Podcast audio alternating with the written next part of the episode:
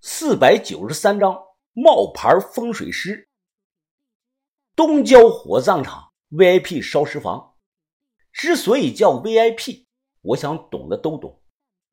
啊，我看看啊，夜班老头戴这个防烫厚手套，他手握住把手，用力的拉出来这个大铁柜子。行了，小伙子，你爹基本上烧的没剩啥了。骨灰啊，我给你穿躲到一块儿啊。我看你没带东西，要不要买个骨灰坛子啊？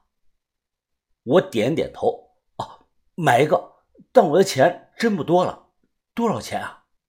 这个老头冲我小声的说道：“你从公家那里买啊。”最少要五百块，要是从我这里买就便宜。玉石的骨灰坛只要三百八十八，冬暖夏凉啊！我皱眉，掏出兜里所有的零钱，数了半天，发现加起来只有三百六十块。大爷，我得留十块钱坐公交车，我全身上下就这么点了，三百五行吗？哦。行吧，行吧，谁让我这个人好心呢？老头手沾了点唾沫，数了有两遍钱。他让我在这里等一下，他去拿这个骨灰坛过来。我忍不住心中感叹呐：这个社会上很多人都是吸血鬼，一个穷人连死都不配，活着浪费粮食，死了浪费土地。我这辈子绝对不要当穷人。他拿来的这个骨灰坛根本不是玉石做的，一看就是那种垃圾的树脂合成。不过我也没能指望三百块钱能买到什么真玉石的骨灰坛，凑合着用吧。出来火葬场，我将鱼盖头的骨灰坛悄悄地埋在了一棵不起眼的柳树下面，没有香。我点着一根烟，深吸了一口，头朝下插在了土里。这时天还黑着，我靠着树坐下，喃喃自语：“鱼盖头，我这算给你送终了吧？所以啊，你也别太恨我了。出来混，难免不能善终，你我都要有这个觉悟。你黄泉路上慢些走，过了鬼门关，要是有人欺负你。”直接报我刚子哥和志源哥的名号，他们能罩住你，轻轻松松的。我话说完，不知道咋回事，埋在土里这个香烟烧得飞快，我赶忙又说道：“哦，明白明白，于盖头啊，我现在暂时的落了难，你等我缓过这阵儿，到时候金银元宝、天地银行、跑车美女，我他妈给你烧一吨下去。”说也奇怪，我说完这句话，烟头就恢复正常了。真邪门啊！小烟一丢，小包一背，我蹬着破三轮，开始奔向了黑暗。从坐着蹬车变成站起来蹬车，最终越骑越快。夜风呼呼的刮过，我现在虽然穷的一逼呀，但心里一点都不慌，因为我始终相信光明就在前方。一时兴起，我大喊了一声，瞬间捏紧刹车，屁股猛地一别。破三轮瞬间是漂移甩尾，在马路中间横着滑了有四五米远。突然，对过车道开来了两辆黑色的轿车，大灯很刺眼，车门打开，一连下来了好几个人。没错，就是他，就是这个人。一伙人是气势汹汹，看样子都是朝我来的。我不知道是什么情况，不知道这伙人是干毛的。但我肯定不会傻着站在原地不动，我赶忙扶正三轮车登上就走，两辆车瞬间闪着大灯追了上来，对我呈一左一右的包夹之势。我站起来猛蹬三轮啊，一个加速从两辆车的这个包围口中冲了出去，紧接着我直接上到了人行道上去，别跑！哎，你他妈给我站住！对方一伙人全部下车朝我跑过来，人行道上都是防滑坑，三轮车颠簸的厉害，根本跑不快。情急之下，我直接就丢了车，向绿化带的中间就跑去。看人追上来了，我捡起一块石头，回头猛地朝一个人头上就扔了过去。啊！那个人啊了一声惨叫，捂着脑袋破口大骂。很快又有三个人围住了我，我用八步赶蝉步，是左闪右躲，瞅准机会，砰！猛地一脚踹到这个人的裆上，将人给放倒。都住手！别打了！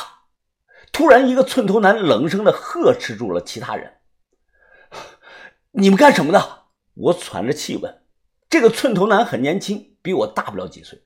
我和他保持着两三米的距离，冷声的说道：“工地的事儿你自己清楚。”他指着我冷声的说：“从昨天开始，我们就在找你了。”我激动的说道：“我我听不懂你们在说什么，什么他妈的工地啊！哎，你们要再不让开，我就报警了。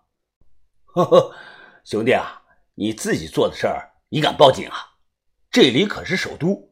别老想着自己能神不知鬼不觉的，我脸色微变，但我就是一口咬死了，什么都不知道。寸头男冷脸的看着我，上车，我们老板要见你。上就上，我怕你们呀，让开！我一抖一领，大踏步的走到路边，开门钻进了车的副驾驶。刚才我以为这是辆金牌的帕萨特呢，上来后才发现不是。这是辆十二缸的辉腾，内饰很豪华。车里除了司机，还有个女的，是名美女。这个美女是面无表情，目测二十七八岁的样子。她短发，皮肤白皙，衣着华贵，鼻梁挺得像混血儿一样，脸上的妆容十分的精致。找我做什么？我皱着眉问。这个美女盯着我看了有两秒钟。先生想必也是业内人士吧？为什么要动我们的风水大阵呢？他开口叫我先生，这明摆的是把我当成了风水先生啊！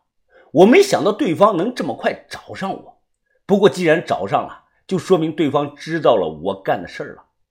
见我不说话，这个美女是不急不慢，接着又问我：“北四环那个风水阵，是我们花了两百万请京城第一风水师做的。”再过半年就能生效。你昨晚破坏了其中一个方位的阵眼，等于我们之前所有的努力都白费了。我想听听你要怎么赔偿我们集团的损失呢？赔偿？我一听啊，激动了起来。还要我赔偿啊？我那是救你们的命，知不知道啊？真是愚蠢！这个美女听得眉头深深的皱起。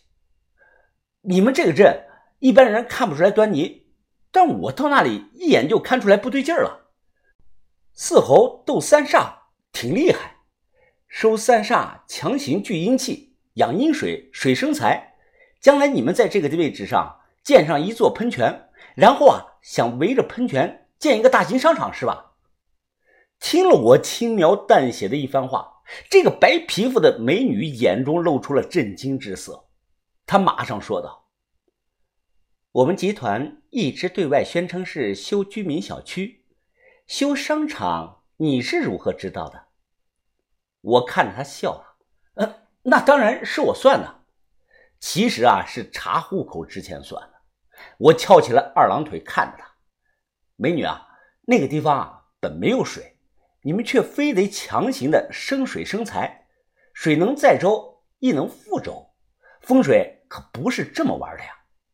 这个白皮肤的美女挑起了眉头。北京地界儿寸土寸金的，小区不如商场赚钱。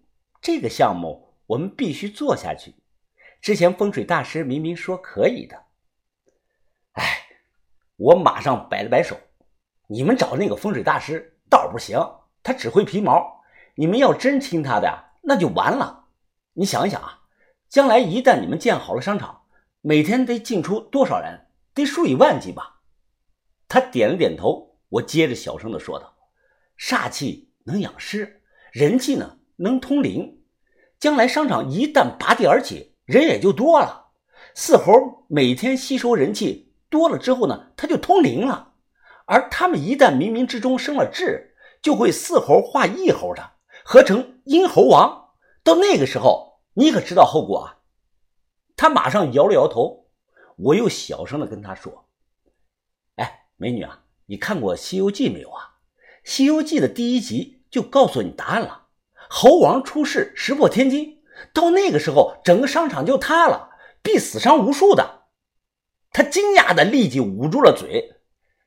所以啊，我这才说我在救你们。你别看我年龄不大，我们家祖上八代都是风水师。我高祖爷当年可是青天剑领过一等俸禄的。他忙说道：“先生，这个地方必须建商场的。如果真照你所说，那我们还有什么办法补救吗？”哎呀，难呀，难！五行缺水，原则上，原则上说啊是不可逆的。但，但是，他一听啊。着急的问我：“还请赐教，只要半年后工程能顺利开工，给先生的礼金我们可以百万起步。”我倒吸了一口冷气，我这里啊有个办法能保你一劳永逸，但作为回报啊，我想要一件东西，请讲。我伸出一根手指头，我要一块表，王府井专柜有卖的。我要一块限量版的理查德·米勒。这美女一愣，几秒钟后，她这才反应过来，说：“没问题。这里呢不是说话的地方，还请先生随我回去，我们边喝茶边聊工程的具体细节。”我点头答应。路上我一直在想，我在想接下来该怎么忽悠他。不过，事实是那个地方五行的确缺水，没水就代表没有财，这是基本的风水道理。车开了有十多分钟，这个美女一直坐在后排打电话，我听到她好像在和谁争论着。到了一个红绿灯，这辆辉腾停下来等红灯，这个美女突然把手机伸到我的面前，示意让我接个电话。这谁啊？我问她。他皱了皱眉头看着我，是北京第一风水大师郑渊洁。我刚把这个电话放到耳边，就听到那头一个人怒吼的说道：“什么阴猴王出事啊？你他妈的在纯放屁呀你！”